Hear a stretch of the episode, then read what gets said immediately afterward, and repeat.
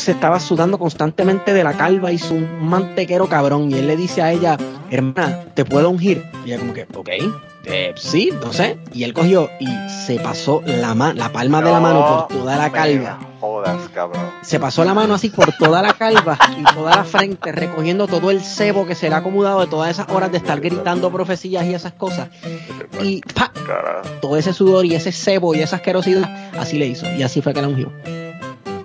Bienvenidos al podcast Cucubano número 271. Chapín, 271 episodios. Estoy casi llegándote a ti, a, tu récord de podcast. Yo ni sé cuál es mi récord, aunque ¿sabes quién tiene esa información? Hay un, tengo, yo tengo un fan que lleva, ah sí, Israel Valle. Él lleva. Ah, que tiene todos los episodios. él, él lleva todos mis podcasts y lleva todas sus carátulas guardadas. Wow. Qué brutal. Ah, pues vos ves que yo le hago una carátula a cada podcast. Sí, sí, sí, sí. No y, no, y no solamente eso, sino que yo creo que tú con el primero, nada más con, con Dejémonos de Paz, tú tenías más de 200 y pico de, episodios. Ahí llegué como a 274, me acuerdo. O sea que casi casi le estoy llegando a Dejémonos de Pajas. Casi. Y después te faltan 69 más para... Para el otro. Para el otro, alcanzarme. Eh, no, a, a, los, a los 274 voy a cambiar el nombre del podcast. Sí. Mira, pero no te he preguntado cómo estás. Estoy bien, estoy bien. Eh, la Cocos está bien. Eh, Quise hacerte la, última invitación del año. Sí, los problemas siempre a vos nunca, nunca se te acaban y la situación difícil, cada vez más difícil, no te lo voy a negar. Eh, pero bien, estamos con comida en el refrigerador y estamos eh, tratando de ver qué negocio sale de afuera, porque sí está complicado. Me imagino, me imagino. Pero no solo aquí, a vos en todas partes del mundo. Sí, aquí ah, hoy me acabo de enterar de que un compañero eh, de, mi de trabajo eh, le dio, la esposa le dio coronavirus. Así que el tipo está en cuarentena por 10 días para ver si él también tiene coronavirus o no. Así que se puso ya interesante la cosa. Vamos a tener que empezar a trabajar overtime para cubrir esos turnos y ya tú sabes. Y después yo espero que no lo tenga porque el tipo, mira hermano, yo creo que yo esta cuenta no lo he hecho en el podcast. Eh, este chamaco eh, lo cogieron para trabajar porque el muchacho que te dije que se fue que porque quería seguir su sueño de ser cantante. Pues él se fue y cogimos, eh, cogimos a este muchacho para, para sustituirlo a él, ¿verdad? Entonces, entrevistaron unos cuantos y este muchacho, bueno, un hermano que tiene un sobrepeso pero increíble, ¿verdad? Y entonces yo estaba hablando con mi jefe y mi jefe en un momento dado me dice, yo tengo un problema. Y yo le digo, ¿qué pasó? Me dice, tengo que preguntarle al, empleado nuevo que, qué tamaño de bata de laboratorio quiere. Y entonces no se atrevió a preguntarle porque como el tipo es tan gordo, pues como que le daba, se abochornaba de preguntarle si la, si la bata de laboratorio cuál era el tamaño, ¿verdad? Entonces yo le digo, te voy a hacer una, yo le digo, te voy a hacer una pregunta. Si el, si el nuevo empleado pesara 85 libras, ¿verdad? Qué sé yo, 50 kilos. ¿Tú te sentirías mal con preguntarle por qué es flaco? Y me dice, no. Y yo le digo, bueno, pues de la misma manera que le preguntarías al tipo que es flaco, pregúntale al gordo a ver qué te dice. Yo le dije, yo le dije, peor sería... Perdón que te interrumpa, pero la gente, brother, es demasiado bruta para seguir pensando que el gordo se va a ofender por el tamaño de la talla de su fucking rope. No solamente eso, o sea, lo está tratando como si el cabrón gordo no supiera que es gordo, o sea, eso lo tiene que saber, eso se mira en el espejo todos los días, ¿entiendes? Pero anyway, el caso es que yo le digo, lo peor que podría ser que tú le consigas una bata y que sea demasiado pequeña. y que no le quede a huevo. Claro. Y entonces él me dice, no, es verdad, tú tienes razón, que sí, que sí, yo que yo le voy a preguntar que qué tamaño es el que usa de batas para ordenarla. Pues le, le, pide las batas, ¿verdad? Y entonces cuando el muchacho le contesta en el email el, el tamaño, le dice, en este momento estoy usando 4X. pero mejor consígueme una 5X para que me queden más cómodas. Ya me dijiste que ese cerote pesa 450 libras. Sí, probablemente 450 libras. Y entonces mi jefe me dice, ¿tú puedes creer esto? Este hombre usa 5X de batas de laboratorio. Y yo digo, bueno, pues si vas a ordenar las batas, de una vez, ordenate una silla para el escritorio porque esa no va a durar mucho.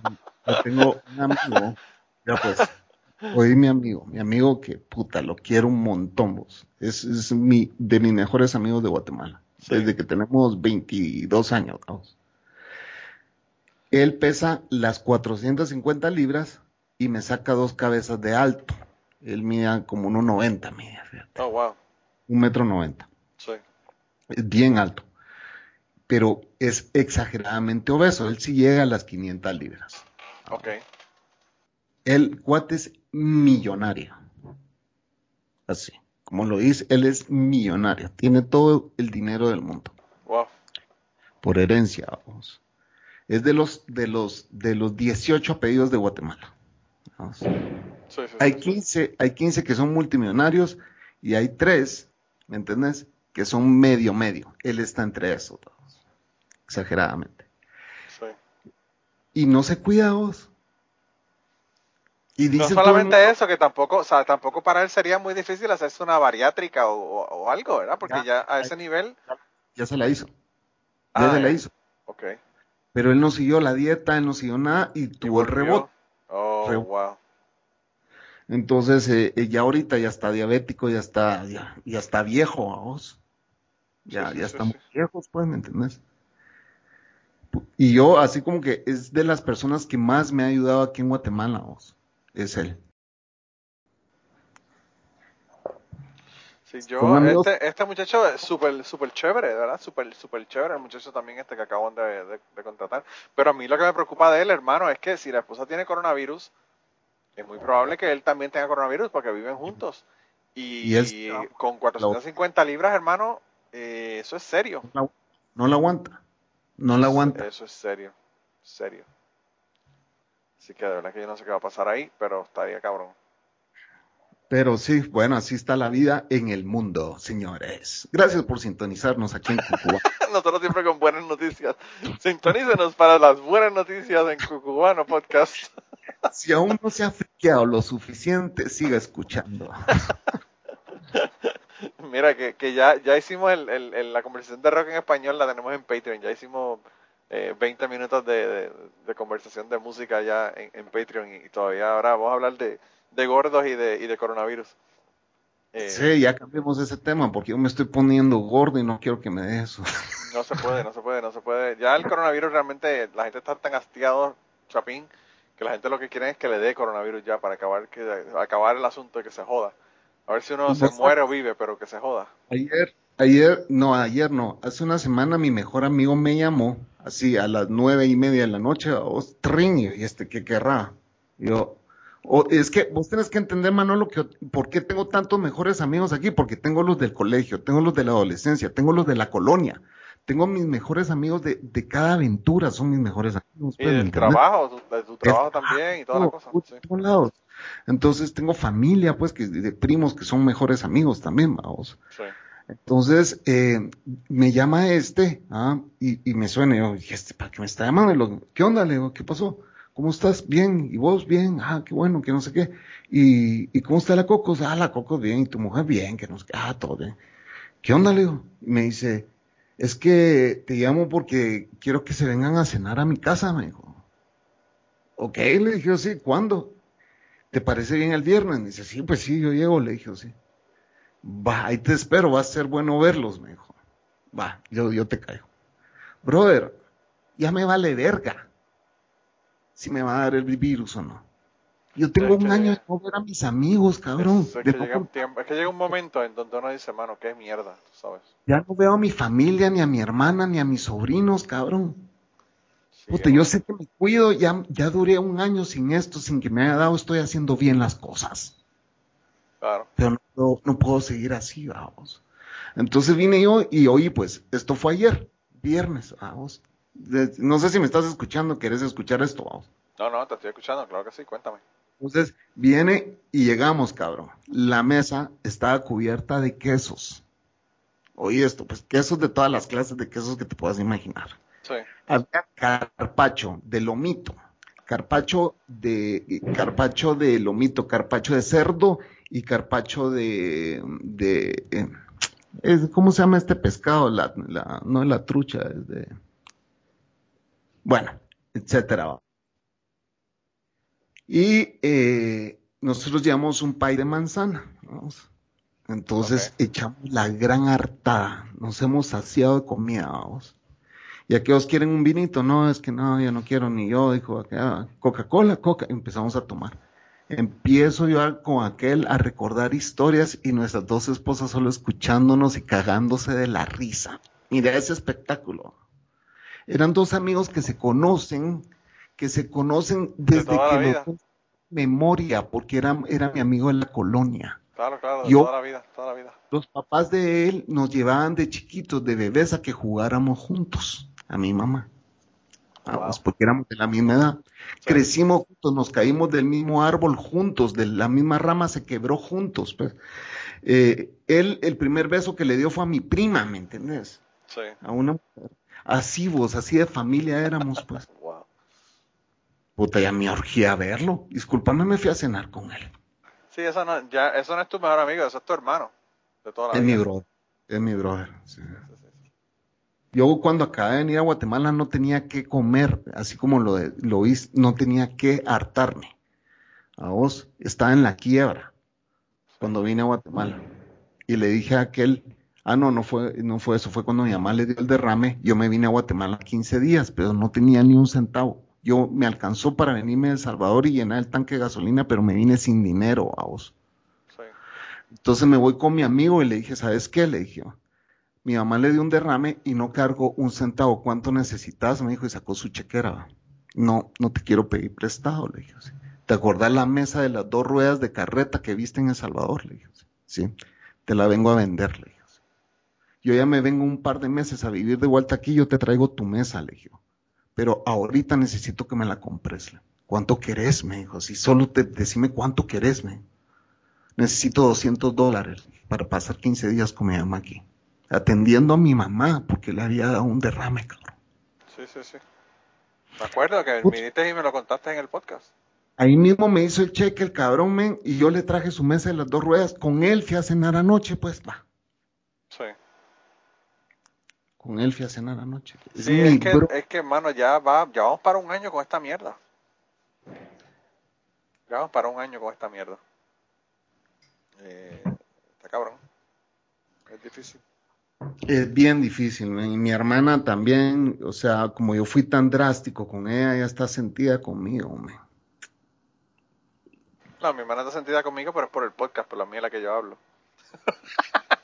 Ah, sí, pero bien que te mandan las grabaciones, ¿no? Sí, me, me, me, me, dicen, me dicen que estoy cabrón, que, que me calle la boca ya. Sí. Y le saca sus trapitos sucios al. No, mi hermana, mi hermana me encanta porque mi hermana se encabrona conmigo cuando le hago. ¿No escuchaste la intro del podcast que vos y yo grabamos? ¿Cuál? Creo que no la escuchaste, nunca me la comentaste. No, porque si estaba yo en el podcast yo no los escucho generalmente. Ahí puse a tu hermana con aquel audio. Ah, sí. De que yo, antes de que vos y yo empezáramos a hablar, ahí salió el audio de tu hermana. Coño, pues voy a tener que ahora bajarlo para escucharlo. Porque no, casi yo estoy en el podcast, yo generalmente no lo oigo, porque me imagino, ya yo lo, ya yo lo escuché cuando lo grabé. Ya lo grabé, sí. Claro. Pero Eh, ahí puse a tu hermana aquel mensaje que, que me mandó que decía, mira, Chapín, este Manolo nunca me ha dicho de que ya tenías un nuevo podcast. Sí, peleando, peleándome porque no sabía, no sabía. No, y, y, el, y, el, y el proceso, el proceso que fue el yo explicarle a mi hermana Mirza cómo bajar tu jodido podcast. Porque ella lo, no sé qué, cuál es el app que ella usa para el podcast y salía el, el, el feed No, anterior, no el de Anchor. A mí mis, mis, mis, a mí me dejaron de seguir mis, mis, ¿cómo se llama? Mis seguidores, porque ya no me pueden descargar, pues. Sí. Yo les digo, metan el RSS a vos. No saben qué es eso, ni cómo hacerlo, ni nada, pues. no. Pero que bajen el app de Anchor y te, te escuchan en Anchor, es súper fácil. Pues sí, pero hay, hay gente, hay gente en México, cabrón, que no quieren bajar más apps a su teléfono porque no tienen ni espacio, cabrón. Yo no, yo no, yo quiero tener todos mis podcasts en un podcast, en un episodio, en una, en una app. Por eso es que me jode cuando dicen que el, que el podcast está exclusivo en Spotify o mierda, porque no quiero tenerlos todos en Pocket Cast. No quiero, o sea, no quiero tener que ir a buscar a dos lugares a ver qué, me, qué tengo pendiente, ¿verdad? Yo escucho el tuyo y el mío. Y ahí estoy. Sí. Pero ese, mi hermana, esa es mi hermana mayor. La que te digo que estaba enojada conmigo fue mi hermana menor porque me puso a hablar miel de Puerto Rico y que no volvía y, pues se enoja, ella se enoja cuando yo digo eso. ¿Este es Mirza? Uh, Muriel, mi hermana menor. Mirza es la mayor, ¿o qué? Sí, Mirza, Mirza, es la mayor, Muriel es la menor. Mirza es la que te mandó el mensaje diciendo que no sabía, que no sabía que tenías el podcast. Sí, y que Muriel yo había dicho. El audio de tu papá, de papi. Sí, que esa misma, esa misma, del audio de mi papá. Que por cierto, también se encabronó conmigo porque le puse el, eh, este, uh, eh. ah, no quitaste eso, no. No, los quité todos, los quité todos en el podcast y los puse todos al final en un minuto y medio. Ah, eso no lo oí, ya no lo sí, vi. Sí, sí, al final le, le puse todo eso y se enojó conmigo, me dijo que era un cabrón por haber puesto todo eso al final. Pero yo no sé por qué, yo pensé que no iba a molestar porque yo he hecho eso, yo he hecho eso conmigo. Porque yo digo, eh, eh, y, yo hice eso. Vos si editas tus podcasts, le metes feeling a la edición. Porque a veces ni se nota, pues. No, lo que pasa es que yo eh, le quito baches. Si hay un bache de que no hay nadie hablando, lo, se lo quito o lo reduzco. si digo, si estoy grabando yo, ¿verdad? Como el de preguntas y respuestas, que grabo preguntas y respuestas y tengo mucho, el, pues esas cosas se las quito pero yo he puesto, yo he puesto todos esos E al final en un podcast mío y, eso no es nada, ¿verdad? Eso es como la gente habla realmente. Yo lo que no puedo creer es que vos guardes esos documentos, que guardes cada E, A, A para hacer una recopilación. Ah, no, yo lo que hago es que pongo otro, otro. Cortas y pegas. Claro, la corto y lo, pego ahí mismo en, el mismo, en el mismo episodio. Sí. En otro track, ¿verdad? Del episodio. Yo ahorita estoy editando dos horas del Chucho. Ah, sí. Ah, pues el, Chucho, el Chucho me debe una visita desde el 2015. el Chucho me debe una visita desde el 2015. Ahí te mencionó en la segunda hora. Dijo, ah, ya lo sabe, dice, yo le debo una visita a Cucubano, pero ahí voy a ir a contar cuando salí del closet. Sí, él, él me dijo que me iba a contar eso, que me interesa, me interesa saber porque, pues tú sabes que yo he tenido un montón de gente que me ha hablado de su experiencia como gays, tengo un, un, chico trans que vino a contarme de su proceso de transición y toda la cosa. Y siempre he querido escuchar la historia de él, de, esa parte, ¿verdad? Pero pues no, no, ha venido todavía. Así que, eh, Chucho, si nos estás escuchando, eh, ya va a estar dando. Mira ver que empieza el año nuevo. Quizá para el 2021 la cosa esté un poco mejor que el 2020. La gente, la gente tiene que tener cuidado porque la gente, la gente dijeron, oh, el, el 2016 no puede haber un año peor que este. Y entonces dijeron, ah, hold my beer vamos a tirarle un 2020 para que ustedes vean lo que es un año malo. Y la gente está diciendo, no puede haber uno peor que el 2020. yo, cállate, cabrón, cállate, que puede que el 2021 venga peor. puede que Donald Trump no se quiera ir de la, de, la, de la Casa Blanca y terminemos una guerra civil. y eso es peor todavía que el coronavirus. y eso da miedo. A mí Todo eso da A mí lo único que me consuela es que las cortes no están eh, de su lado, ¿verdad? Ni siquiera, ni siquiera los jueces de los tribunales eh, de, los estados que ellos mismos pusieron ahí están aceptando las demandas de, para quedarse. Aquí, yo conozco un pastor. Es un pastor de ovejas descarriadas. Sí. Es, es el pastor que la Cocos y yo escuchamos todos los miércoles de 8 a 10 de la noche. Pero seguime, seguime, seguime, seguime. Esto, estas partes de tu vida no las sabía, Chapín. Oí, pues, oí, oí. A mí me encanta escuchar toda la parte histórica de la Biblia, porque yo no la sabía. Nunca la he leído, nunca nada, pues. Sí. Y él ya me echó color. Ya se dio cuenta, cabrón que yo estoy ahí por la parte histórica, porque yo le pregunto, ah, mira vos, y, y, y, y, en ese tiempo Israel era así, y le empiezo a preguntar, pero históricamente hablando, no en la parte espiritual. Ella se dio cuenta. Entonces, como yo no estoy el, gran aleluya, ni saltando, ni cosas así, yo soy una molestia para ellos, pues. Y a mí me han echado de iglesias, cabrón. Así que me dicen, si usted va a venir aquí a estar nada más oyendo y no se, hágase el favor de irse. Y yo así como que, me voy a ir cuando esta mierda termine, pero ya sigue conmigo eso. a mí me van a excomulgar de la iglesia católica.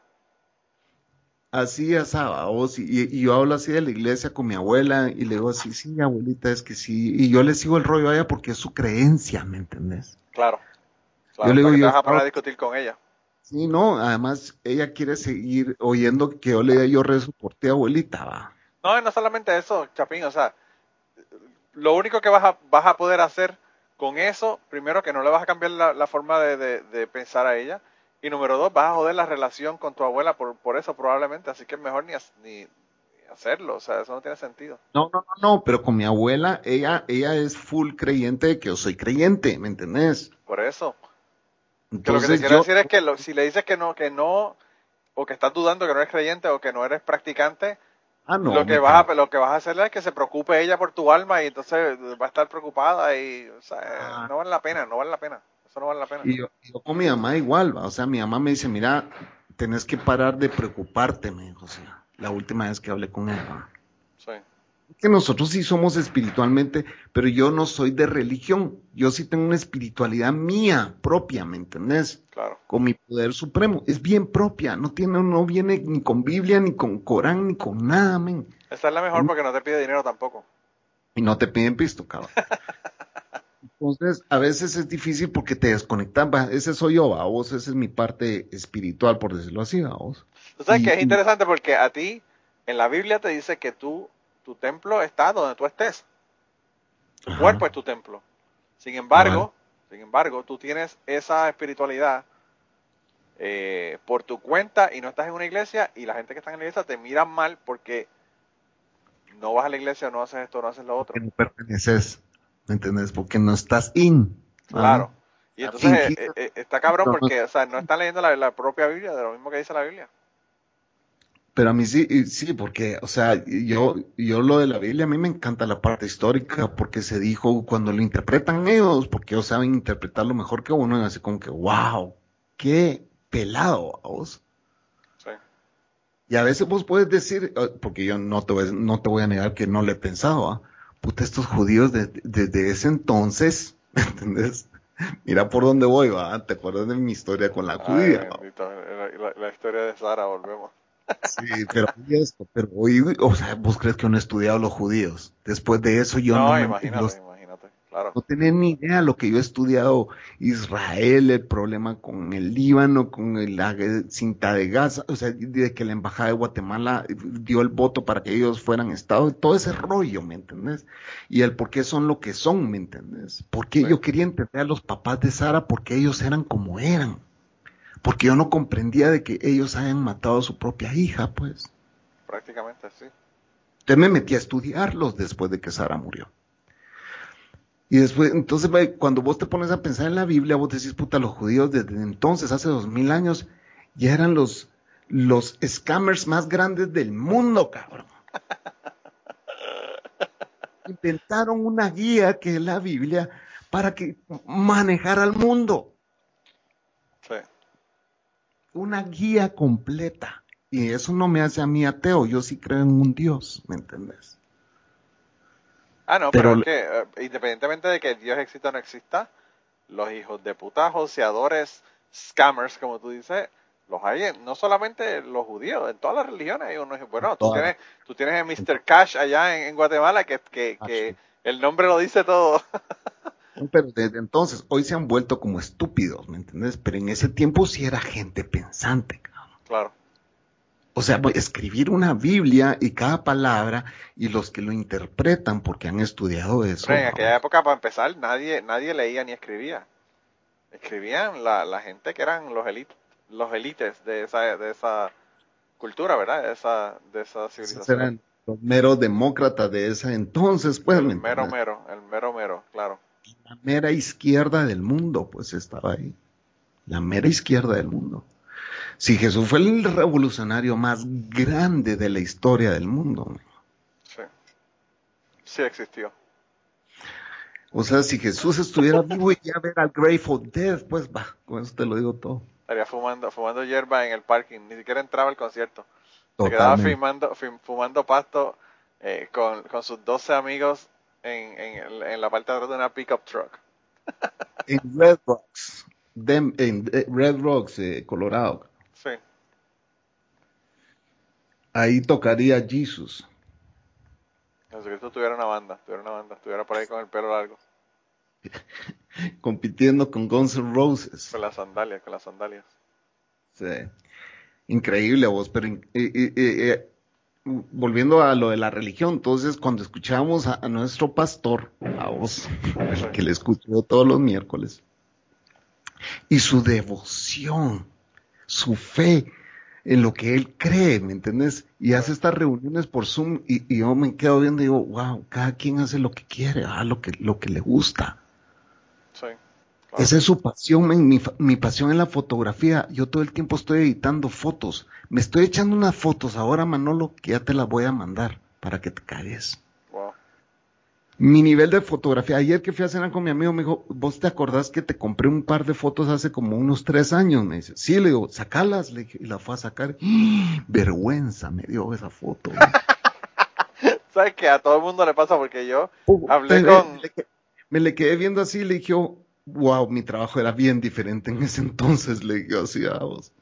Yo, y yo... ¿te, puedo enseñar las fotos de ahora? Le dije, por favor, sacala, me Y las fui a sacar, vos.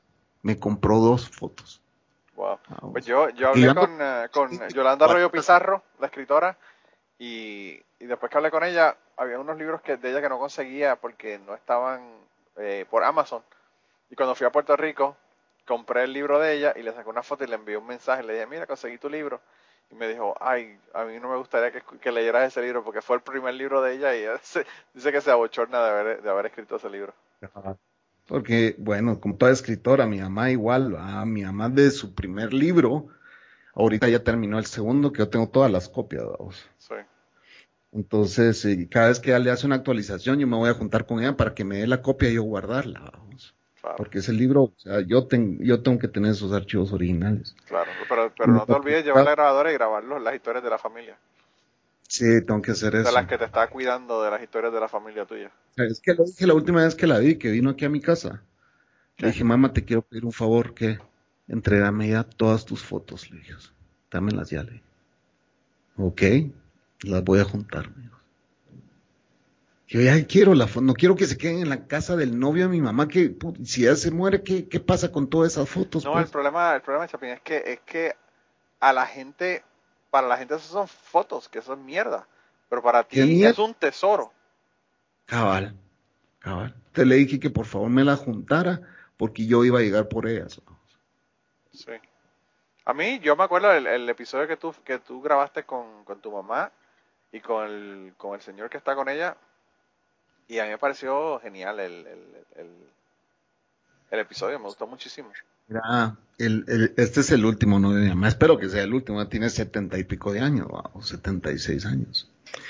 Pero mi mamá es una persona sumamente elevada, Manolo. Sumamente elevada. Es muy estudiada, es escritora. Sí, sí, yo me di cuenta, yo me di cuenta en el episodio, escuchándolo. wow. Mi, mi mamá me dijo, el otro día, vamos, cuando yo estaba, que, que muy nervioso con esto de la pandemia, y yo, yo sigo llamando a mi mamá para que me calme, Manolo. Vamos. Entonces la llamo todo frustrado y me dice, mira, mi hijo, todo esto es cíclico. Ah, fue ahí me dijo de que las cosas iban a ser mejores y que no sé qué, y todo, mantenerme optimista, vamos. Cuidando a su hijito todavía, vamos. Eh, ¿Qué te vas a hacer cuando no esté? Ah, puta. Yo, eh, yo todos los días digo, este es un día más que yo no puedo ver a mi nana, porque ella no quiere estar conmigo, prefiere estar allá. Esa es su vida, vos. Ella se despierta en las faldas del volcán de agua. Sí.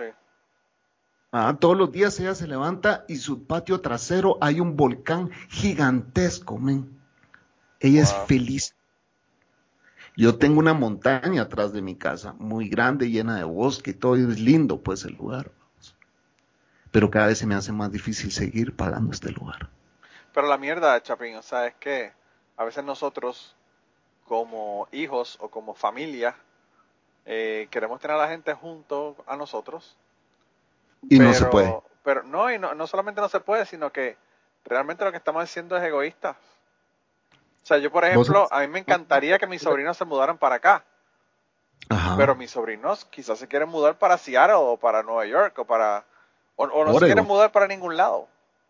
Eh, y obviamente eso es su vida y eso es lo que ellos quieren, ¿verdad? Entonces uno, por tener, querer tener a la gente cerca de uno, volviendo al tema, ¿verdad? De mi hermana que quiere, quiere tenerme en Puerto Rico, pues... Eh, nunca más insistí, pues. Yo, ella me dijo, mira, yo no puedo ni vivir con vos ni con tu hermana, así que déjenme en paz. Y yo sí, tenés toda la razón.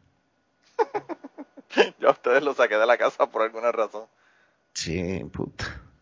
Muy locos, tienen un par de hijos locos, pues. dentro de yo, todo. Yo lo de tu mamá y que es súper intelectual y todo lo demás, yo, yo me di cuenta en el episodio. Va, y el novio es revolucionario.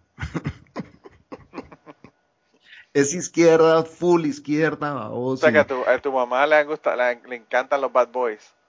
Primero con rockeros y después con revolucionarios de izquierda. ¿Vos sabés cómo conoció mi mamá a mi papá? No. Ah, su primer esposo, vos, mi papá. Sí. Mi papá en los años 69, años 69, vamos, andaba en su moto, ¿ah? manejando rápido en, alrededor de, la zona donde, donde creció, vamos, donde mi mamá creció. Y habían, estaban por, asfaltando esa calle de la colonia. Entonces habían bultos de tierra por todos lados. Mi papá venía rápido en la moto y por lucirse enfrente de mi mamá saltó uno de esos tumultos de tierra. Se oh, fue a hacer mierda. Se fue, se cayó, deshizo en la moto, todo raspado los brazos, todo, todo, todo, por nada más ser presumido con mi mamá. Mi mamá corre, lo levanta y le dice, ¿qué le pasó? Le dice, es que me caí, que no. Sí, ya me di cuenta cómo es de idiota, le dice mi mamá, cómo saltó esa mierda, pendejo. cómo es de idiota, me encanta. Entonces, es que yo solo quería verla a usted, le dice mi papá, y me quise lucir para que usted viera. Era una moto Honda, dice, de, de aquellas Scramblers de antes de Pablo Escobar. Oh, wow. Total, total de que, bueno, mi mamá lo cura, le echa alcohol, lo limpia, le echa agua, sale mi abuelo, ayuden a ese muchacho que se cayó allá afuera, y sale mi otra tía y lo curan, vamos.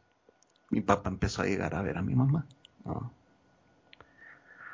Se van a vivir a Chicago cuando tenía mi mamá 19 años y mi papá tenía 21. Agarran vuelo y se van a vivir a Chicago con mis tíos y todo el mundo. Mis, mis papás, mi mamá ha crecido en Chicago con mi papá, cabrón. Fueron a vivirse allá juntos, recién casados. Puta, vos crees que yo no tengo esa mierda de estar viviendo de un lugar a otro y, bueno, a probar suerte a otro lado. Sí, mi mamá ya lo hizo, pues. Sí, sí, sí, sí, allá, ya. mi, mi mamá ha pasado de apartamento en apartamento de lujo, ¿ah? trabajando en bienes raíces, trabajando en eso trabajando en lo otro, vendiendo joyas, vendiendo no sé qué, vendiendo para mantenernos, pues, pero bien. Mi mamá fue bien pilas en los business, en los negocios. Sí. Hizo mucha plata, mucha plata. Ella mantuvo al rockero hasta que el rockero se hizo famoso. Ella le dijo, bueno, hasta aquí llegamos, le dijo. Y él le dijo, pero ¿por qué le dice?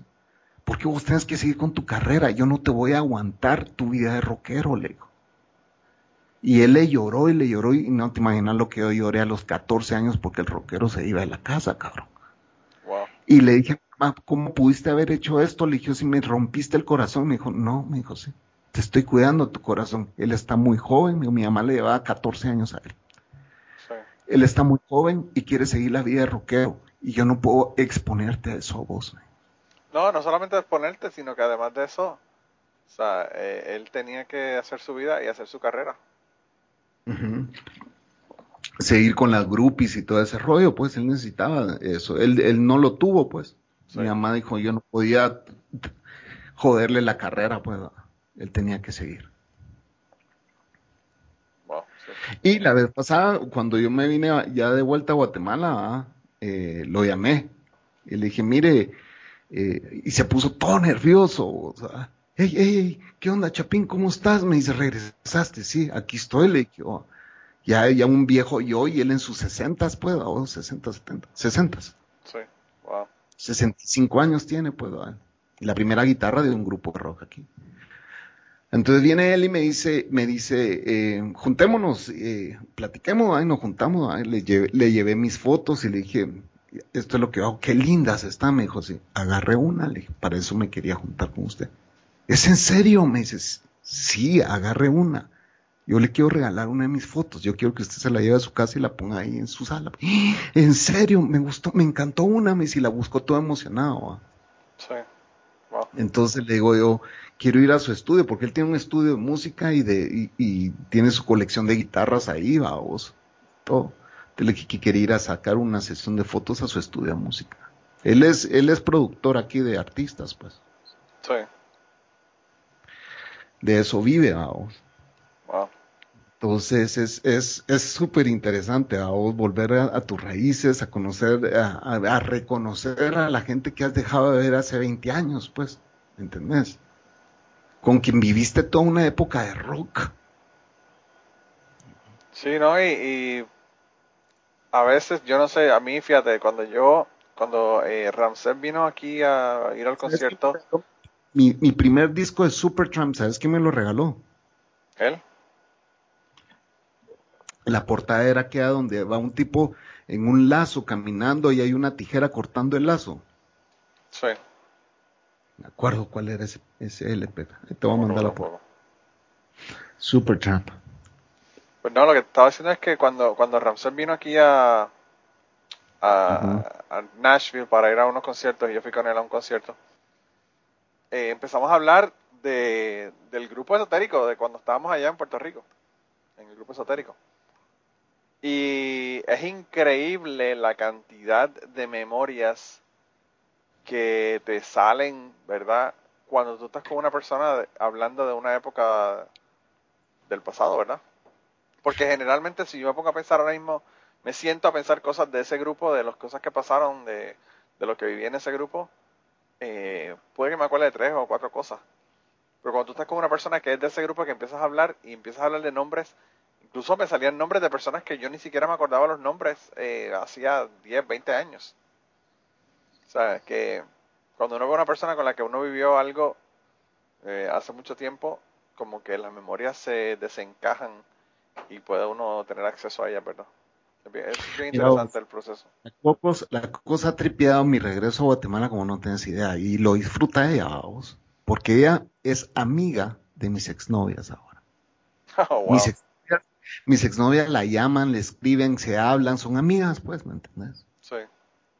Porque mis exnovias han sido así como que ya está de vuelta aquel, me empiezan a llamar, ¿cómo estás? Que no sé qué, y tu novia, ¿cómo está tu novia? O saben que es mi novia todavía. Sí, le tengo que poner un bip ahí, acuérdame.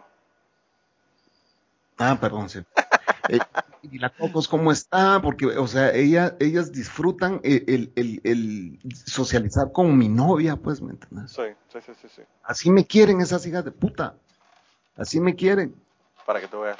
Yo, fíjate, a mí me parece bien extraño porque yo no tengo problemas con, mi, con mis exparejas. Y es algo que es tan extraño para la gente. A la gente le parece extraño que uno pueda tener una no una relación, porque yo no tengo amistad con, con mis exparejas, pero una relación eh, cordial de que no tengo problema de ver a esa persona o mandarle un mensaje y decirle, mira cómo estás, me enteré de que tu papá se murió, esto, lo otro. O sea, lo que fuera. Y...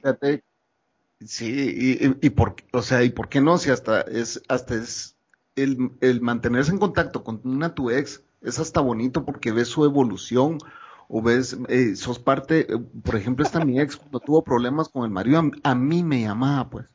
Y a él, él llegó hasta a pensar que yo me estaba acostando con ella, pero a mí me llamaba porque me decía, ¿qué, qué, qué hago? ¿A vos?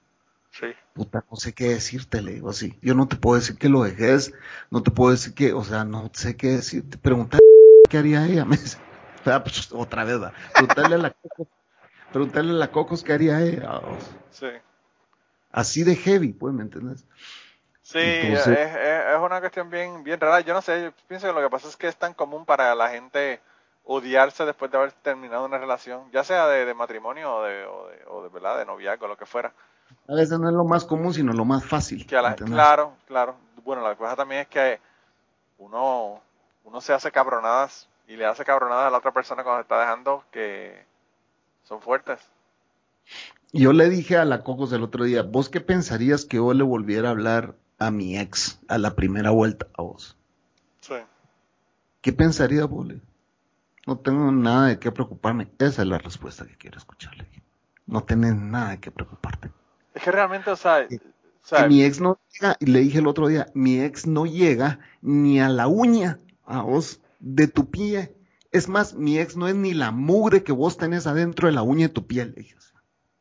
Y eso tenerlo súper claro. Le Claro, pero también, aparte de que hace falta una persona que esté segura de sí mismo, ¿verdad? Como, como ella está, de que, de que pues no tiene ninguna duda de ti. Además de eso, tiene que la persona entender que tú te dejaste de esa persona por algo. Porque no funcionó. O sea, no es, no, ¿cómo vas a pensar que tú vas a poder volver con esa persona o dejarla por esa persona cuando esa persona tú la dejaste porque no podías vivir con esa persona? Porque y a, veces, y a, veces no tiene nada que ver con que la persona sea buena o mala. A veces es que es una cuestión de compatibilidad que no funciona y no funciona y that's it. No se dio. Y, y si seguís forzando las cosas, es que mi ex, cuando yo te contaba, ella llegó, me tocó el hombro y me dijo, ¿crees que nos deberíamos de separar otra vez? Dos días antes estábamos cogiendo, pues, ¿me entendés? y, me le quedé viendo a vos. Ya, ya era así como que yo ya sé a qué venís a, a hablar ahorita. Yo solo me le quedé viendo y le dije, ¿y si nos divorciamos? Le dije. Y se me quedó viendo y abrió los ojos con una cara de felicidad. ¿Estás hablando en serio, amigo? ¿Sí? Claro. Pues sí, le dijo. ¿Vos querés seguir viajando? Le dije. Yo ya me harté de viajar. Vos querés ir a... Es que vos ya lo viste. Vos ya viste el mundo y yo no lo he visto. Tenés toda la razón del mundo. Estás joven y yo no te hago feliz. Y yo tengo derecho a volverme a enamorar y hacer mi vida otra vez, pues. Claro. ¿Y para a estar con una persona que, no quiere estar contigo? Punto. habla con la abogada, le dije, solo que hagámoslo limpio. Le dije, no nos metamos a líos. Que sea mutuo acuerdo todo. Ok, perfecto, me dijo. Yo hablo con ella. Y ya no cogemos más, pues. Lo más chistoso que nos divorciamos y ahí volvimos a coger. Vamos. siempre pasa. esas rupturas no son rupturas limpias. Esas rupturas siempre tienen esa mierda esas consecuencias. yo, yo llevé los papeles míos de divorcio al abogado, que por cierto el abogado nos dijo, si este divorcio va a ser un divorcio eh, por acuerdo mutuo y sin peleas, yo lo hago. Pero si hay una sola disputa por lo que sea, no voy a poder ser su abogado y van a tener que conseguirse otra persona que le haga el divorcio. Y yo sabía que no había, no había ningún problema. Nosotros, nosotros estamos totalmente decididos que, no íbamos, que nos íbamos a divorciar. Llevamos los papeles, llevamos todo. El tipo estaba procesando los papeles y me dijo, pues obviamente que tenía que llevarlos a la corte, que tenían que certificarse por el juez y toda la cosa. O sea que esto tomaba, qué sé yo, un mes y medio, dos meses en lo que se finalizaba todo. Y, y yo fui y chingoteé con mi, con mi ex, ¿verdad? Y entonces eh, yo le dije, ¿qué tú quieres hacer? Porque esto, o sea, esto no, como que no, no va a funcionar. Le dije, pues que ella me pidió perdón, me dijo que ella había sido la que había tenido la culpa. Yo le dije, ¿qué hice yo? Vos sabés que esas cogidas son para, para perdonarte y dejarte ir ya de una vez por todas. Claro, claro. O sea, es, cojamos una vez más, perdonémonos de corazón, cojamos rico a vos y sigamos con nuestras vidas. Sí, pues y eso, y eso fue lo que pasó. Cogimos, hablamos, tuvimos la mejor conversación hasta el otro día a 5 de la mañana ella me, aceptó de que yo no, no, había hecho nada, que ella es la que no quiere estar conmigo y todo lo demás, y que ella fue la que la cagó, ¿verdad? Y toda la cosa. Y, y yo le dije, bueno, si, yo le dije, yo no sé qué tú quieres, pero si tú quieres, si tú quieres volver a intentar el estar conmigo, lo primero que tienes que hacer es tú vas y hablas con el abogado, pues yo no voy a hablar con el abogado. Tú resuelves ese asunto. Y al fin y al cabo, no, cogimos un par de veces más y se acabó el asunto, ya nos dejamos, ¿verdad? Pero, pero es como tú dices, es como que una, una acogida para subsanar eh, los problemas, ¿verdad? Mi, ex me bajó a la tierra eh, el día que eh, nos dejamos de ver seis meses. Yo empecé a ir a terapia, a, a tres reuniones de alcohólicos anónimos y a, y a, ¿cómo se llama? Y al psicólogo dos veces a la semana. Y, entre esas, de vez en cuando me iba a una iglesia a llorar. Así de estúpido que yo del divorcio.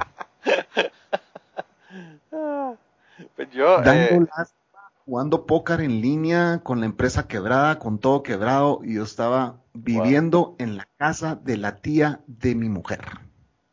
Oh, wow. de arrimado, cabrón. Wow.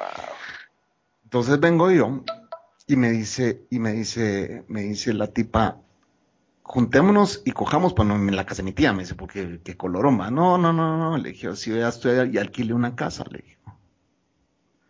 Entonces, bueno, sí, ya, pasó lo que pasó y todo este rollo y todo. Entonces, eh, yo le dije, yo le dije, ah, mira, ah, no, entonces me dijo, ¿y con quién más has cogido? Me dijo, o sea, con nadie, le dije, oh, yo, ¿por qué? Le dije, o sea, ah, porque vos te acordás de fulano, sí, me lo cogí. En, en Lake Tahoe, en Lake Tahoe, en, ¿qué es California? No, ¿dónde es Lake Tahoe? No, eso California. en California. Eh, en Utah. Va, no, es en California. Eh, pues me lo cogí al cerote, o no sé si es California. Bueno, se lo fue a coger a Lake Tahoe la cerota. Y yo, ah, ve. Sí, pues. Sí, ya. Ya llevaba un mes de no meterme a su, a su Facebook porque la tenía hackeada, vamos. Y en ese mes se fue a acostar con su exnovia Leita. Cuando me meto a, espiar otra vez, ahí están las fotos guardadas. La puta madre. Yo estaba idiota. Wow. Por esa certa. Mira, estás confundido con Lake Tahoe. Estás confundido con Lake Tahoe porque Lake Tahoe la mitad es en California y la mitad es en Nevada. Vaya este, pero sí está la mitad de California. Sí, sí, sí. sí.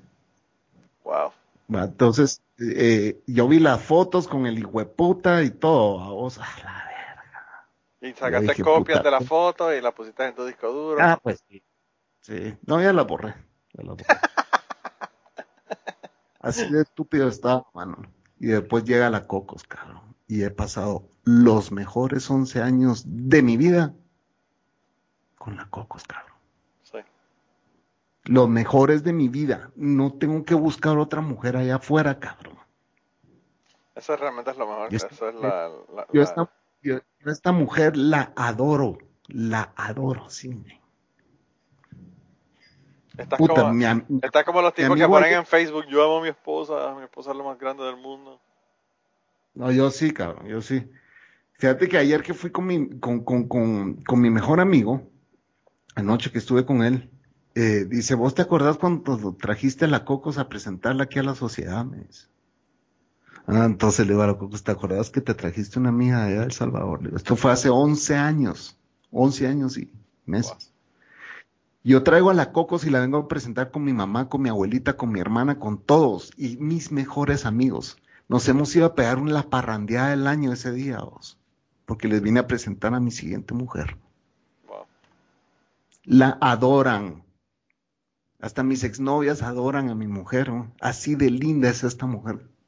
Es cae bien, todo el mundo la adora, mi ex la odiaban todos. Y un, ángel, y un ángel para, para, para aguantarte a ti, imagínate. Puta. Eh, la ponen en un pedestal, caro. Ya me lo dijo, ya me lo dijo en el, en el último, la última vez que estuvo aquí. Que ella, que ella ya tiene el cielo ganado. No, y toda mi ex dicen, puta, vos sí tenés tus huevos, le para andar con ese loco cerote. para domarlo, que, que, es más triste todavía, no es estar con el cerote, es domarlo, domesticarlo. Cuando te das cuenta que ya tu vida ya no va a cambiar después de los 45, 50 años, ¿me entendés? Es como que ya calmate, vamos este amigo con el que, con el que estuve ayer, ¿me entendés? Llegó, yo hace cinco años le dije, ya calmate, cabrón. Sí, me dijo, sí, ya me tengo que calmar. Y se calmó. Sí. O sea, ya no andaba ni parrandeando, ni jugando soft, ni jugando no sé qué. Y, él, él, tenía un montón de actividades que lo mantenían lejos de sus hijos. Y le dejaba toda la responsabilidad a la mamá. Eso es una mierda. Puta, yo le dije, ya cálmate, cabrón. Ya cálmate. Ya es hora, men, ayuda a tu mujer. Le. Y solo se me quedó así, tenés razón, cerote, me dijo, tenés razón.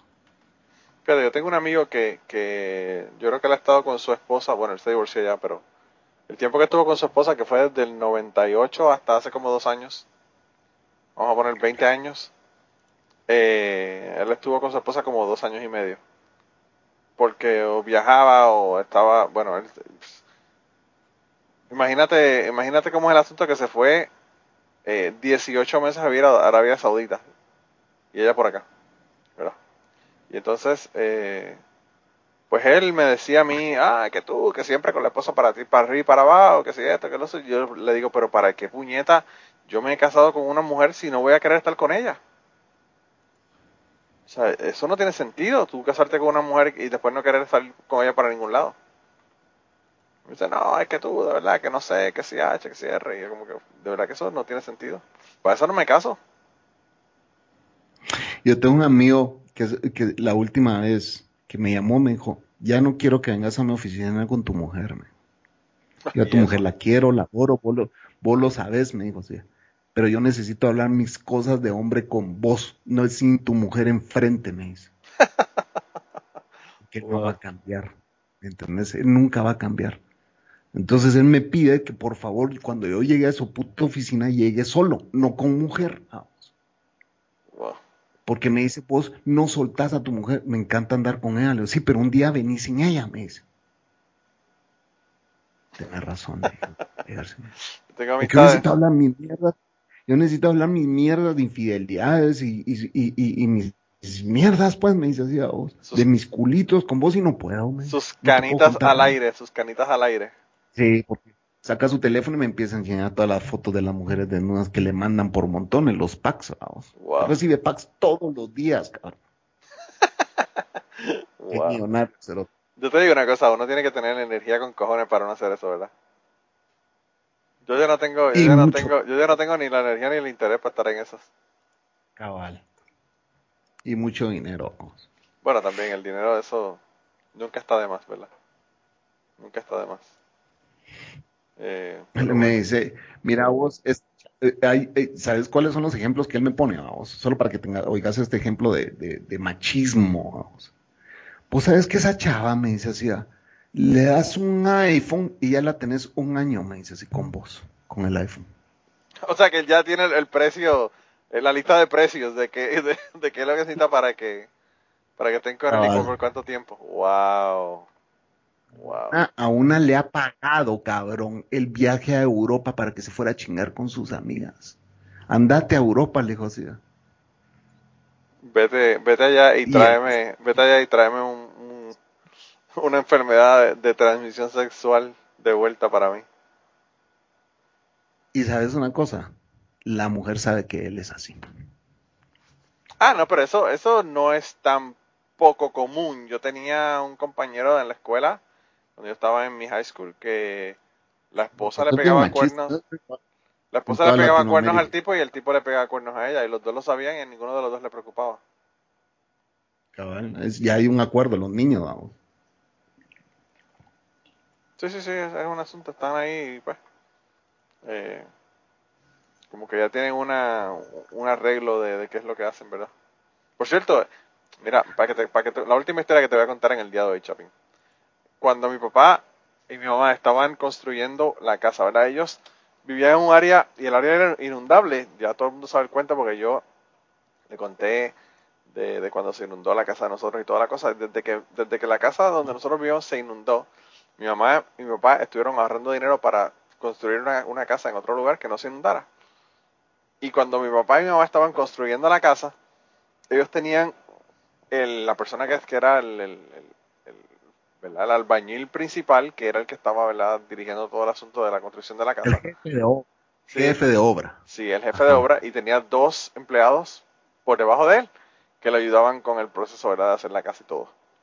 Y, Albañiles. Ajá y esos dos albañiles los dejaba trabajando y él se iba y se cruzaba a la casa del lado de nosotros. En la casa del lado vivía el, mi amigo con los papás, ¿verdad?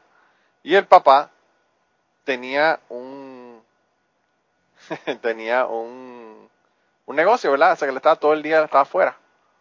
Y entonces el jefe de, de obra se iba a hacer la otra obra, ¿verdad? La casa de la vecina. Hasta que mi papá llegó un día y lo encontró que él estaba ya en casa de la vecina. Y hasta ahí le llegó el trabajo ese día al, jefe de obra. Mi papá lo botó para el carajo y le dijo que se fuera al carajo. Y consiguió otra persona que le terminara la casa. Porque él lo que hacía era que llegaba todos los días y se iba para allá a chingotear con la, con la vecina de nosotros. Eh, y bueno, pues el, el, el, tipo estaba chingoteando con la secretaria de su trabajo allá. Querés grabar esta historia que te voy, y ya, huevo, era su vecina, pero vi esta historia oscura de mi familia, vas. No sé si quieres otra o si ya, no, no, no, hay tiempo. No, no, no, para historias oscuras de la familia siempre hay tiempo, chapín. Oí esta historia oscura de la familia, cabrón. Yo tenía alrededor de 25 años, más o menos, 25, 26 años. Mi tío tenía una su esposa, ah, mi tío este, estoy hablando del hermano de mi mamá, vamos. Tenía una su esposa que él le llevaba como 25 años. Pero mi tío era alcohólico. Él salía todos los días a echarse los tragos con sus amigos. Y regresaba ya bien a ver, pero fue a meter a esta mujer ahí, que era de un estatus social mucho, mucho más abajo que el de mi tío. Okay. No quiero ser racista, ni clasista, ni nada, pero es la realidad. Te estoy contando la realidad tal cual es. Mi tío le embarazó y tuvieron un hijo, que es mi primo, que es idéntico a mi tío. Ojos claros, a ojos verdes, es eh, medio achinado, y idéntico a mi tío, idéntico. Después, le, y así blanquito y rubio, vamos. Okay. Después la segunda hija de mi tío vuelve a dejarla embarazada, vamos. Y la segunda hija de mi tío sale morena chaparrita, negrita y nada que ver con su hermano que era rubio, alto y ojos claros. Sí. Le metió gol a mi tío esa cerota. Wow. Le metió gol a mi tío y le metió a la niña y es mi prima y la quiero, vos. No, eso no tiene que ver. eso no tiene que ver. No tiene que ver. Es, es mi prima y la, y la queremos y es parte de la familia, cabrón. Y ella siempre está ahí, yo la saludo y la abrazo y mi prima, vamos. Pero no es hija de mi tío. Ella no es hija de mi tío. Era hija porque mi tía la encontró cogiendo con el velador de noche que pasaba pitando ahí para que no hubieran ladrones en la colonia. Mientras mi tío andaba chupando esta pisada, andaba en el parque cogiendo con el velador, porque mi prima es idéntica al velador. idéntica. Wow. Wow. Nosotros le decíamos a mi tío, usted sabe que esa cerota le metió gol, o sea, mi prima es mi prima, la queremos y todo, pero le metió gol. Creo que sí, pero igual es mi hija, yo la quiero. Bueno, pero imagínate. Eh, hijo, es, hijo, es el que uno cría, no el que uno hace. uh, wow. Pues sí, así hay muchísimas historias esta, esta señora y este señor probablemente todavía están juntos, yo no sé, yo no sé de, ese amigo mío no sé hace años, pero probablemente los, papás si están vivos todavía están juntos. Toda la vida, toda, toda su vida pegándose cuernos. Y, y, y así hay millones de millones de voz alrededor del mundo. Ah, no, claro. No, y ahora no. Ahora, ahora la ventaja es que con, la, con las nuevas generaciones ya eso es normal y no, no se hace por debajo de la mesa, sino que son swingers y eso es la que hay. Yo tengo mi primo hermano, vos, que me dice, él está en el Army, vos, allá en, ahorita se fue a vivir a Kentucky, te conté, ¿va? Que sí, sí, sí, me dijiste que se vino para acá, para Fort Knox. Ah, ahí está ahora, vos, ahí está en Kentucky. Entonces, este, este mi primo, ah, digo yo, ¿y ¿cómo vas con tu esposa? Le dije, con la obesa esa, me dice así. Nosotros ya ni dormimos en el mismo cuarto, me ella le pasa dando pizza a mis hijos todos los días y si yo le digo algo es peleame. Está casado con una gringa, vamos. Sí, sí, sí. Puta, ya no sé qué hacer, me dice. Y tengo que seguir ahí porque mis hijos están chiquitos. Me Sí. A la verga. Yo ahí donde vos decís, gracias a Dios no tuve hijos. Puta. No, pero no puede tener hijos como yo, que tengo tres, y, no ser un cabrón. ser feliz, pues sí. Eh. Se puede también, vamos. Sí, sí, sí, sí. Hay, hay de todo. Pero hay mucha gente, hay mucha gente que están juntos por los hijos y, y, hay mucha gente que es bien obvio porque tan pronto el último hijo entra a la universidad, se divorcian los papás. O sea que realmente tú te das cuenta de que lo único que tenían en común era pues los hijos. Y ya que los hijos no están en la casa ya no tienen nada que, nada, nada que hablar. Es que, y la gente no se da cuenta que eso es un sufrimiento que tienen que pararlo, pues. No, y, a veces yo pienso que, el, asunto es que eso a veces es peor para los hijos. Porque aun cuando tú le des todo a tus hijos y quieras a tus hijos y toda la cuestión, los hijos están viendo esa relación disfuncional que tú tienes con tu pareja y la están normalizando y la internalizan y terminan ellos en esa. Presentes, profesor, aquí estoy. Sí, sí, es así, o sea. Eh. Yo pasé exactamente eso, yo todo eso lo pasé. Todo eso lo pasé con mi mamá. Mi mamá me dice es que vos tenés que ir soltando resentimientos. Claro, madre, le digo así. Créeme que esto ha sido un constante trabajar. lo, dice como si fuera algo tan fácil. Sí, entonces eh, sí, y, es así como que yo tengo mis issues con mi hermana, aunque no lo creas, pues. No podemos ser hermanos perfectos tampoco porque ella creció en un ambiente totalmente diferente al mío. Mi hermana tuvo todos los privilegios del mundo, Manolo. Mi hermana siempre tuvo carro nuevo del año. Siempre vivió en la zona más exclusiva de Guatemala. Estuvo en las mejores universidades, estuvo en los mejores colegios. Sus amigas son la élite de Guatemala. Mi hermana, la élite de Guatemala, pues. Y yo soy todos los delincuentes de la zona donde crecí. Que te mandaron para Nueva York para que no te, acabaras de perder. Para que no me metieran a la cárcel. Sí. Es eso. Entonces, mi, mi, mamá quiere que ella y yo seamos hermanitos de la mano. No podemos, chocamos demasiado. Sí. Yo soy muy corriente para mi hermana, pues, ¿me, me entendés? Mi hermana es full, mi hermana está, ahorita está creando un negocio millonario que no tiene ni idea, pues, va a ser mucho pisto. Y ella le fue a decir a lástima que no pude trabajar con mi hermano. No pudimos. No pudimos, y más en medio de una pandemia en que ella socializa con todo el mundo y entra a mi casa sin mascarilla. Y le dije, vos no tenés miedo a esto, yo sí, yo me puedo morir porque fumé 30 años cigarros. No solamente eso, Chapín, que son, vienen, están viviendo en dos mundos, universos paralelos, dos mundos paralelos. No, no están viviendo en el mismo mundo realmente. Yo no, yo tengo, ella tiene casa propia porque papá se la regaló. Yo tengo que pagar una puta renta, no llego ni todos los meses me tengo que endeudar para pagar, pues. Sí. Entonces ella no comprende eso. Es bien difícil que yo con mi hermana podamos sentarnos a hablar el mismo idioma. No se puede.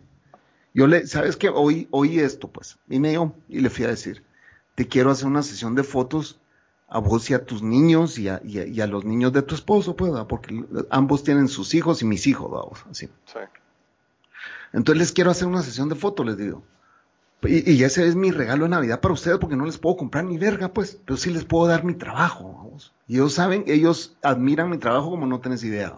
claro, y ese es el asunto, que eso, ese trabajo cuesta un montón, o sea, la calidad de trabajo que tú le estás dando le costaría cientos de dólares a ellos cuando llamé y le dije, yo al, al, novio actual de mi hermana, que casi esposo, a vos casi esposo, porque ya, ya, mi hermana se iba a vivir a su mansión que ella compró a vos con él.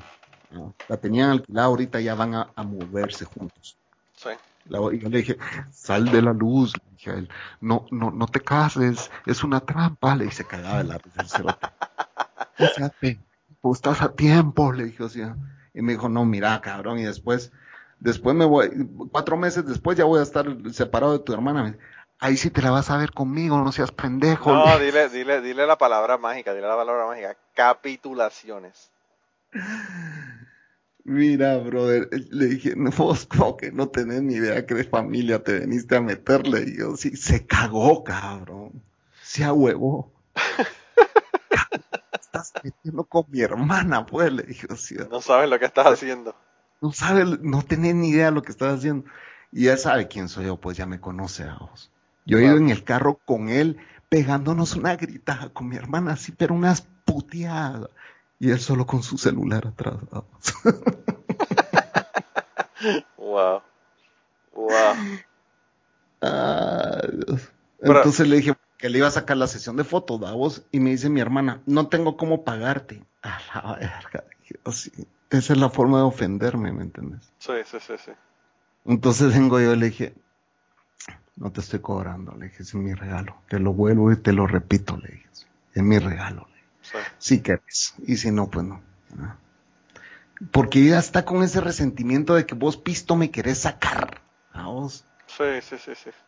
A verga, cuando en la pandemia, men, yo, puta, yo, yo me metí a, negocios y le iba a dejar su parte a ella, así como que te quiero ayudar con esto, pues, vos. Sí. Ella no tenía ni para comer, vos. Su negocio se vino abajo, sus empresas se vinieron abajo. Wow. Porque ella da clases presenciales. Ah, ok, sí, sí, sí, sí. Sí, eso se acabó completo en la pandemia. Yo me puse a vender mascarillas y protectores faciales y lentes y todo, y puta, pagué todas mis deudas con eso. Sí. Sí, me imagino, eso tiene que estar una demanda brutal por eso. Y ahora no, no nos llevamos, vamos. ¿Cuánto más a cobrar por la sesión? Nada, le dije, sí, pero cuesta con vos, vamos a la verga. Sí, es difícil. Es difícil. Yo siempre he dicho que por eso yo mis primos, mis mejores amigos y todo el mundo cuando querían coger cajas de buceo conmigo, yo le decía, mira, tengo un compañero que es buenísimo que te puede dar la clase. Porque a veces pelear con la familia es peor, con la familia y con las, amistades cercanas es peor que, que con desconocidos. Eso, es curarse en salud. Así de sencillo. Te curas en salud. Vos decís, yo no me voy a meter ese lío porque eso trae problemas. No, no, es horrible horrible. Fíjate que yo tuve unos amigos que ahora son ex amigos. Uno de ellos me viene y me dice, mira, quiero hacer negocios con vos. ¿En dónde? En El Salvador. Ajá, ¿qué querés? Es que yo allá voy a trabajar y que no sé qué, entonces voy a necesitar tus facturas. Me dijo, ah, vos querés un prestanombre, le dije, o sea, en El Salvador. No soy yo, le dije. Discúlpame, pero no soy. Vos necesitas ir a abrir tu empresa allá, le dije, sí, pero no vas a usar la mía, pues vamos porque la mía yo la manejo, no la maneja nadie más. No, y los líos que te puedes meter por eso. Totalmente. Entonces, yo le dije, espero que esto no vaya a cambiar nuestra amistad. Le dije, o sea, el que vos me hayas querido meter en un negocio y yo no lo acepté. Yo prefiero estar comiendo mierda a meterme a problemas. Le dije, sí, no vale la pena. Pero ¿qué problema te vas a meter conmigo si somos amigos? Sí, pero no, le dije, yo ya pasé por eso. Yo ya te, yo tengo 15 años mayor que vos, yo ya aprendí esa lección, le dije. No, no solamente le dice, te voy a poner una canción para que la traduzcas y la escuches bien. Y le pones la canción Money Changes Everything de Cindy Lauper. que todo, todo está bien hasta que hay dinero envuelto y ahí se jode todo como dice Pink Floyd, money pays the gas, money no sé qué, money que ya no hay, ya se acabó el sentimiento hermandad todo, money es money. Claro, claro, claro, claro, claro. Entonces, va, yo le dije, sigamos trabajando lo local, porque él me estaba dando trabajo a mí, vamos. Pero ahí se arruinó la relación porque a mí me tocó llamar a la esposa y decirle, mira, no, porque me dijeron, pensalo, pensalo, pensalo, no nos digas que no, solo pensalo. Como al mes me preguntaron, ¿qué onda? ¿Le entras? Entonces le dije, estaba yo en una reunión, le dije, te llamo un rato, le dije. Y lo llamé, ya no me contestó mi amigo, a Entonces, como yo tenía, ya estaba trabajando cosas con la esposa, llamé a la esposa y le dije, mira, quiero que le digas a aquel, a vos, de que no voy a aceptar su propuesta. Porque no me quiero meter a líos. Ustedes son mis amigos. Yo así los quiero como amigos. No, la mierda se chingó y ya no me quisieron hablar más. Fui a su, a su empresa, hace poco entré a su oficina y le dije, es en serio, cabrón, estás enojado conmigo porque te cobré mi trabajo que te había hecho y vos ya tenías más de un mes de no pagarme. Por eso te enojaste, le dije, o sea. Sí, me dijo, entonces vos y yo no somos amigos. solo trabajamos juntos, le dije. Me equivoqué, discúlpame, le dije. Discúlpame, cabrón. Yo a vos te quiero como un hermano, le dije. A ese nivel habías llegado de amistad conmigo, cabrón, le dije, y ahorita me salís con esta, mira, he venido con la bandera blanca a hacer las paces con vos y le agarré así la oreja y se la jalé así como quien dice, mi nene, vamos. Y he venido aquí a, con la bandera blanca a jalarte tu oreja, cerote, para que entendas que así te quiero, le dije. Sí. No seas estúpido, no te pelees por ese idiotez conmigo porque te cobré, te enojaste, estás en la mierda, entonces no sos mi amigo, le dije. Tengo necesidad y te tengo que cobrar, cabrón. No puedo vivir, no puedo darte crédito tanto, pues, como vos le das a tus clientes. Yo no puedo vivir, yo vivo del, ¿cómo se llama? Del mes. Wow. Es que no era la forma de cobrar. ¿Cuál es la forma de cobrar para alguien que tiene necesidad, cabrón? ¿Quieres que te lea el mensaje? Y se lo leía. Brother, necesito que me canceles porque ya estoy con todo encima. Te agradecería que me pudieras pagar todo. Un abrazo, chao. Le puse. Así. No, es que vos pusiste ahí. Ah, te agradecería. No, cabrón, ¿y por qué le estás metiendo sentimiento a un mensaje de texto? Le dije. ¿Por qué me estás eh, haciendo sonar enojado? Aparte de que, o sea, tú tampoco le, estás le estás cobrando, Chapín, eh, porque no te debe, o sea, el tipo te lo debe.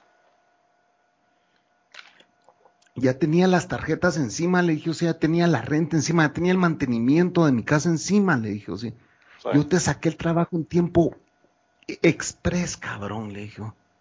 Vos me, dijiste, tenés tres días para hacer estas miras, te fui a sacar las fotos, te fui, edité las fotos, te armé las cajas y te las mandé. Y te lo hice en tiempo express porque te estaban pisando. Le dije, ahora vos pagame así de rápido también si vos tenés pisto, cerote, tenés dinero. Sí. No sea basura, necesito ese pisto. Por eso te ofendiste, cabrón, estás en la mierda entonces. Le Te cobré porque tenía necesidad. Estoy en medio de una puta pandemia, todos mis clientes se fueron.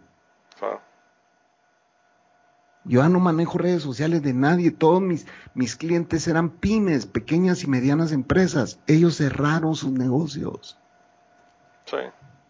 Sí, sí, Yo estoy comiendo mierda, Manolo. Estoy en la mierda, así como lo hice. Pero no me ha faltado nunca nada. Sí. Wow.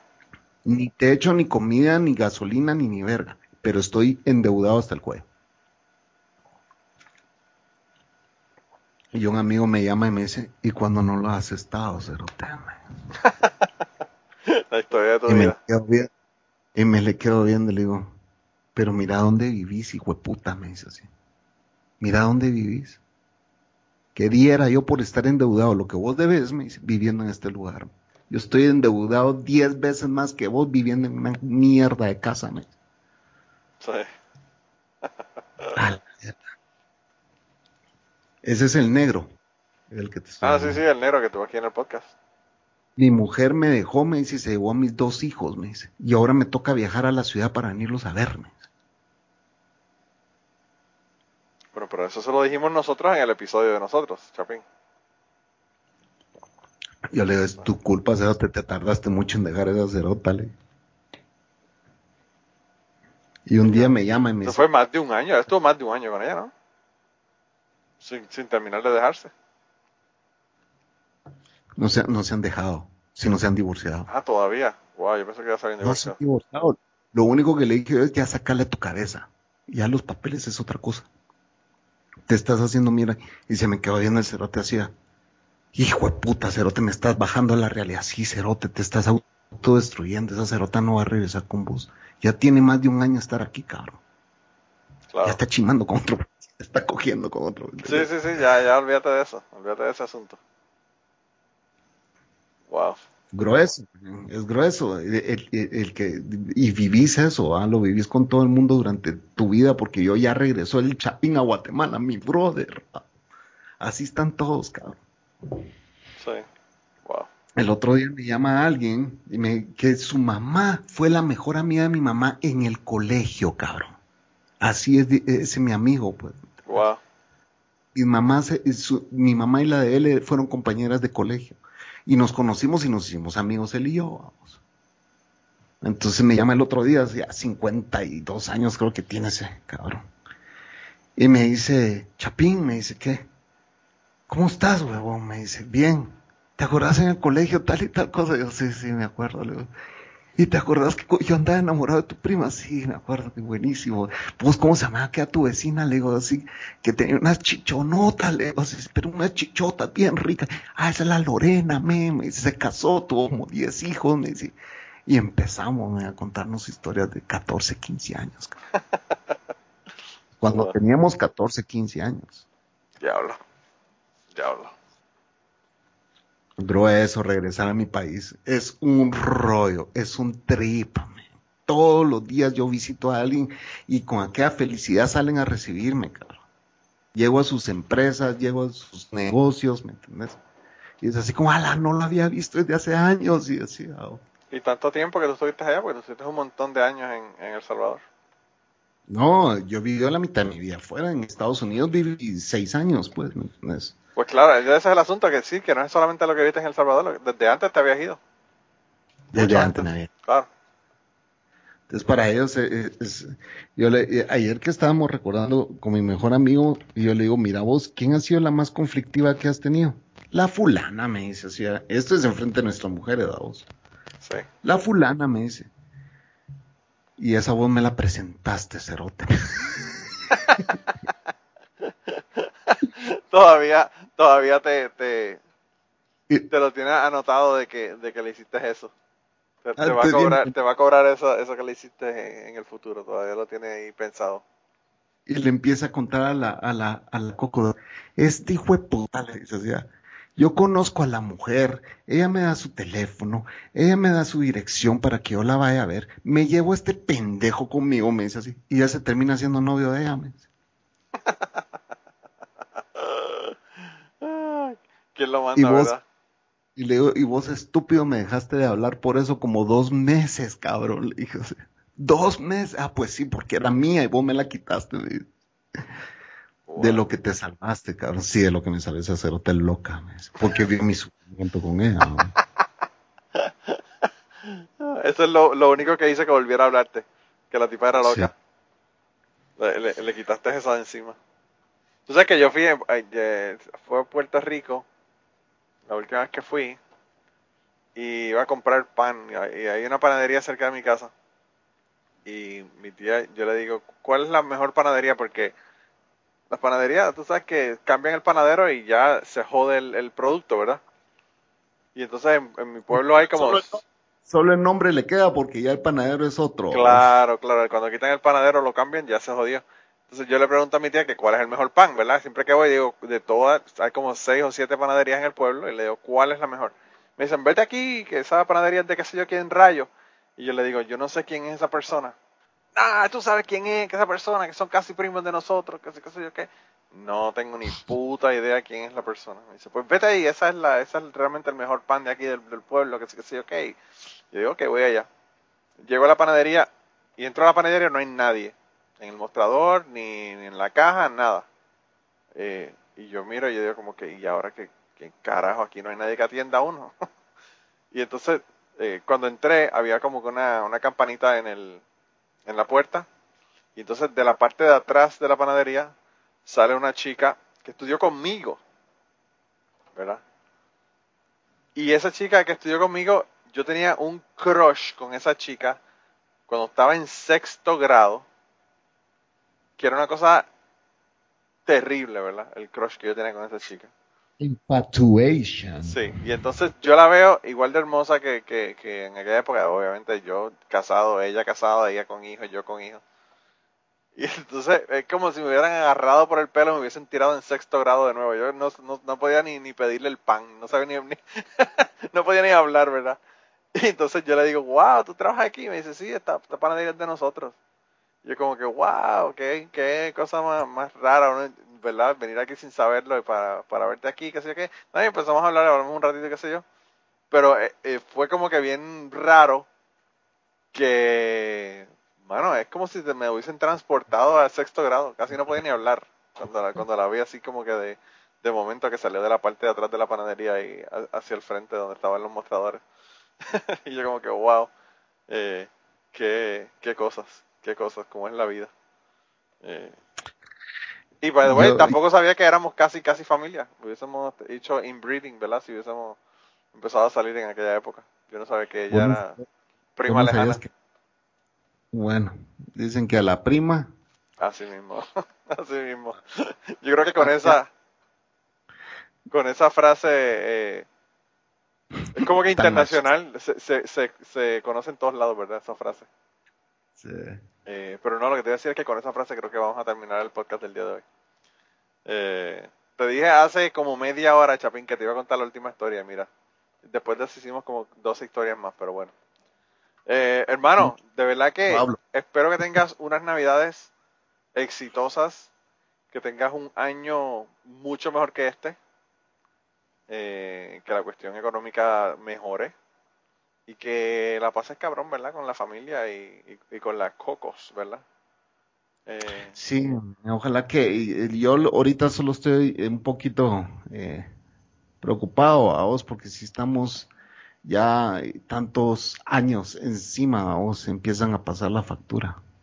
Bueno. yo, es, es difícil a vos, pero bueno, yo igualmente a vos, a tu familia, a tus hijos, pásenla bonito, eh, escuchen buena música, beban rico y coman rico, brother. Un abrazo. Bueno, yo espero, ya voy a hacer otro de esos, de esas eh, filas de días de trabajo que no, no tienen sentido, ¿verdad? Trabajo desde ahora hasta hasta el 24 de diciembre.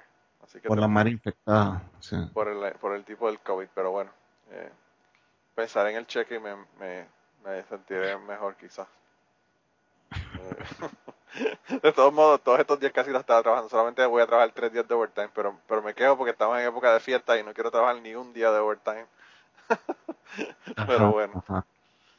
Pero hermanito, como te digo, de verdad, espero que tengas un año brutal. El año que viene regresas, nos cuentas cómo, cómo va la cosa y como siempre, hermano, yo estaba hablando en el, en el episodio anterior, estaba hablando con Gary Gutiérrez. Yo lo llamé y me dijo que me dijo, pues si quieres grabamos esta noche. Y te llamé a ti y me dijiste, si quieres grabamos pues, mañana. Y yo le digo que, que yo le dije a Gary Gutiérrez que, le, que mi mamá le decía a mi papá que él era como, como las putas, porque mi papá iba un primo y le decía, vamos a pescar. Y el tipo no había terminado la frase todavía, mi papá estaba sentado en el carro para irse. Sí, la voluntad de puta. Claro, y, y, a Gary Gutiérrez yo le dije eso, que él es así también con los podcasts, y a ti también eh, te lo agradezco porque te digo, tan pronto te digo, vamos a grabar, apareces y grabamos inmediatamente sin problema, y, no solamente apareces, sino que... Es recíproco, poder. Vos también haces lo mismo por mí, así que... Claro, claro. No, no, y, y, lo, que, lo que yo le decía a Gary Gutiérrez que se lo dije de ti también en ese episodio, es que no solamente vienes inmediatamente a grabar, sino que botas la bola del parque, ¿verdad? Porque las historias de hoy estuvieron eh, buenísimas, buenísimas, de verdad. Y, y las de y las de Patreon también, ¿verdad? Pero bueno. Eh, así que nada, dile a la gente dónde te consiguen para, para ya terminar este asunto. Bueno, en Twitter me encuentran como DDM Podcast. ¿ah? Ahí básicamente posteo los podcasts. De vez en cuando tiro algo, pero es exclusivamente para postear podcast. ¿verdad? Eh, y me encuentran en dejémonos de mentiras gmail.com por si quieren escribir. De vez en cuando lo leo también. Y el podcast pues está en Anchor, ¿verdad? Anchor, anchor.fm es, ¿verdad, Manuel? Sí. sí. Ahí encuentran el podcast que se llama Dejémonos de Mentiras.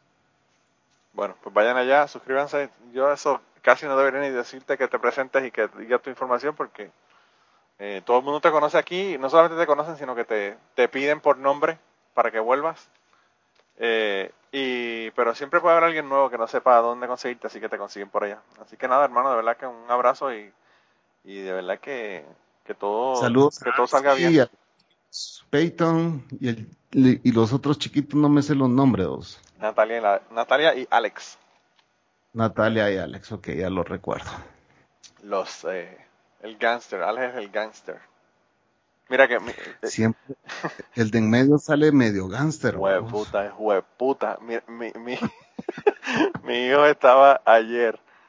Yo te digo que yo no pude no reírme y el hijo mío se encabronó tanto porque me reí. Pero llega mi hijo mayor y viene brincando, jodiendo, bailando como, como un niño al fin, ¿verdad? Y se da un cantazo cabrón con el, con el, en la rodilla con el, con el sofá y empieza a quejarse de que le duele, que sí, que sé yo qué, que, que me di con el sofá, que sí, que sé yo qué.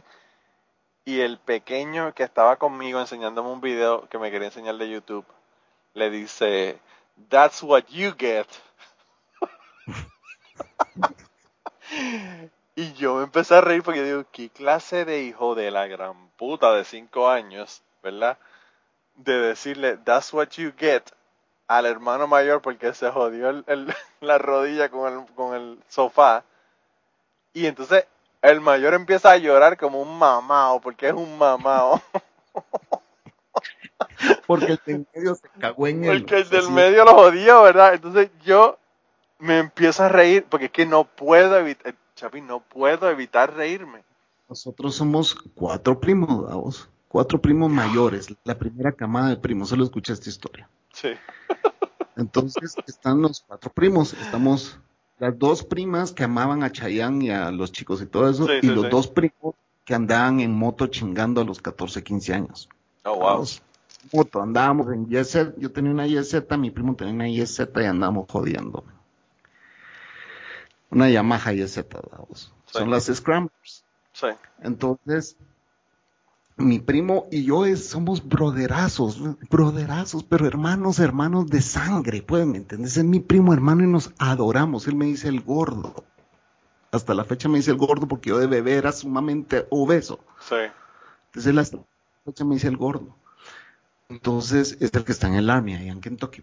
Entonces viene él, voy a esta historia, él se va a vivir a Estados Unidos y yo me meto en Dios y mi mamá lo llama le dice, te tengo que mandar a este hijo de puta, van a matar aquí si se queda aquí. De sus amistades mierdas que tiene, vamos. Entonces me voy a vivir a Minnesota con mi primo hermano, vamos. Eh, ya te puedo contar miles de historias con él, vamos. Es mi brother. Eh, después me voy a vivir con mi mejor amigo del colegio a Nueva York. Ahí pasé un año en Nueva York donde conocí a Sara, vamos. Etcétera, etcétera. Mi primo hermano me dejó de hablar a mí, vamos, porque un día estaba insultando a mi tío y estaba diciendo que él, pues estando en el army, podría venir a ahorcar a mi tío, que él, sus manos eran eh, armas de no sé qué. Eh, la puta, es en serio, cabrón, vamos a tener esta conversación. No, no puede ser. Sí, sí, sí. Entonces vine yo le dije, va, mira, primero cálmate, por cuestión de herencia, esto es herencias que te estoy hablando, vos, herencias, herencias de mi abuelo. Wow. Entonces vengo yo y le digo, cálmate, las mierdas se van a hacer bien, le dije, sí. Él no es que no quiera ceder esa tierra, le dije. Lo que pasa es que tu mamá le prometió que hasta que mi abuelita se muriera, ella no iba a vender esa tierra, que es parte de la casa de mi abuela, vamos.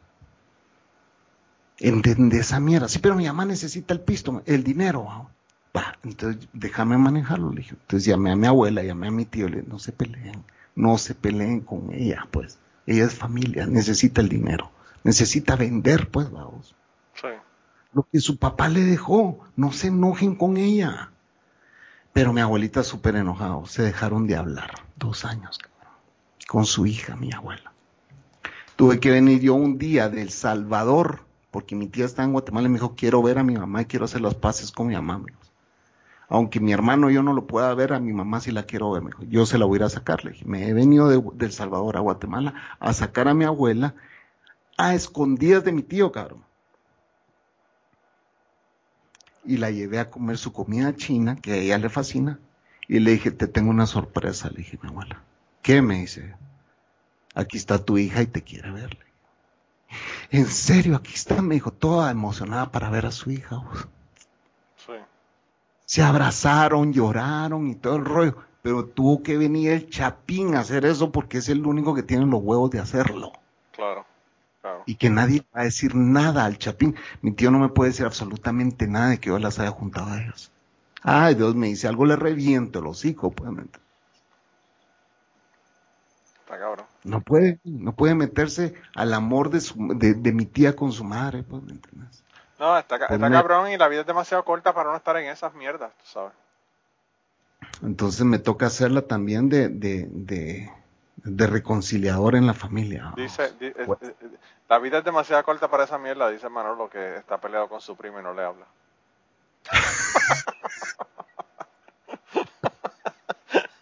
Ah, tengo un montón de primos que no les hablo. Que, que demasiado loco. Sí, sí, sí, mi prima, mi prima es igual, mi prima es igual. Pero bueno, ahora, ahora sí, ahora sí lo dejamos aquí. El, el podcast se va a llamar eh, Historia despedida, historia despedida, historia. Ah, buen título, buen título. Ese va a ser el título. Pero bueno, hermano, un abrazo y, de verdad que espero que este año nuevo sea mucho mejor, no solamente para ti, sino para todos, ¿verdad? También las, para las personas que nos están escuchando. Gracias, un abrazo, feliz Navidad a todos, chao. Y antes de terminar esta semana, queremos darle las gracias a las personas que nos han ayudado con el podcast. Raúl Arnaiz nos hizo el logo y a Raúl eh, sus trabajos los consiguen en homedecomic.com Así que dense la vuelta por allá y chequen los trabajos de, de Raúl que están brutales. Y la canción del podcast la canta Maida Belén con Rafaelín en la guitarra y Kike Domenech en el 4. Y eh, queremos dar las gracias también a ellos por haber permitido que nosotros usáramos la canción para el podcast. Si te gusta el podcast y quieres apoyarnos en el podcast, puedes ir a la página de Patreon de nosotros, que es patreon.com slash cucubano y ahí puedes hacer aportaciones para el podcast y además de las personas que aporten eh, ahí para el podcast, le vamos a tener material adicional que no va a estar incluido en el podcast dentro de la página de Patreon. Así que dense la vuelta por allá y chequenlo. Gracias por habernos apoyado, gracias por recomendar el podcast, gracias por contarles a su abuela, a su tía, a su mamá y a sus amistades. Gracias por darnos follow en Twitter, porque tenemos muchas personas que nos escriben todas las semanas y queremos darle las gracias a ustedes también, porque sin ustedes realmente, pues para qué vamos a grabar el podcast. Y nada, con eso los dejamos, se cuidan un montón y nos vemos prontito.